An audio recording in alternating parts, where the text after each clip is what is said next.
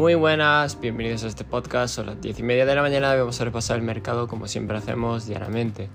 Y bueno, empezamos claramente con Bitcoin, ¿vale? El cual sí que ha tenido un poco de rebote, pero esto sí tiene su explicación, ¿vale? Eh, ya dijimos como zona máxima de rebote podría ser los 28.500, 28.000, ¿vale? Eh, y después de ahí, pues bueno, incertidumbre, ¿no? Sobre todo. Este rebote de Bitcoin, bueno, a las criptos algunas bien, otras mal, no hay mucho que comentar con respecto a ello, ¿vale? No hay alguna que sobresalga o alguna excepción, pero sí que este rebote ha sido impulsado sobre todo por los índices. Ayer se dieron los resultados de, Nvidia, ¿vale? Y bueno, tuvo muy buena reacción al mercado tanto en el SP como, en el Nasdaq, ¿no?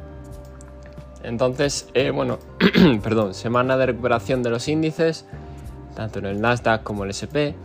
Eh, tiene todavía capacidad de subir. El Nasdaq podría perfectamente volver a testear la zona de los 15.700, 800 y el SP podría testear la zona ya de los 4.500, ¿no?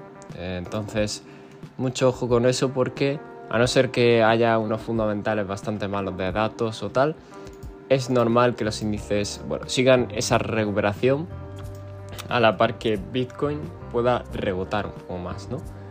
Eh, eso por parte de lo que falla en los resultados de Nvidia no tiene ningún sentido en términos de dónde está saliendo el dinero para que salgan eh, todas estas buenas noticias para Nvidia, ¿no?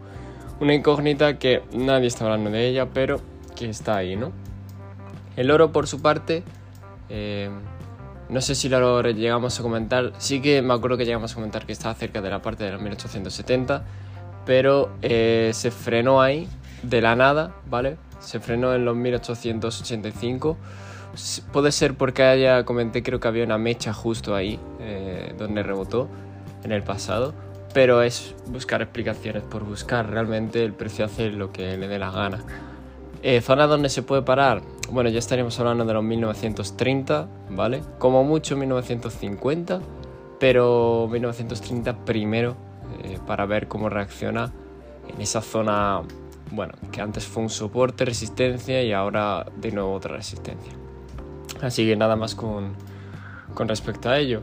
El petróleo sigue corrigiendo, pero no más de la zona que dijimos, perdón, la zona de los 81,6 u 82. Y el dólar por su parte, bueno, intenta corregir, pero, pero sigue estando muy bien. El dólar podría corregir quizás a la zona de los 102,5, pero no se le ve plan para, para realizarlo.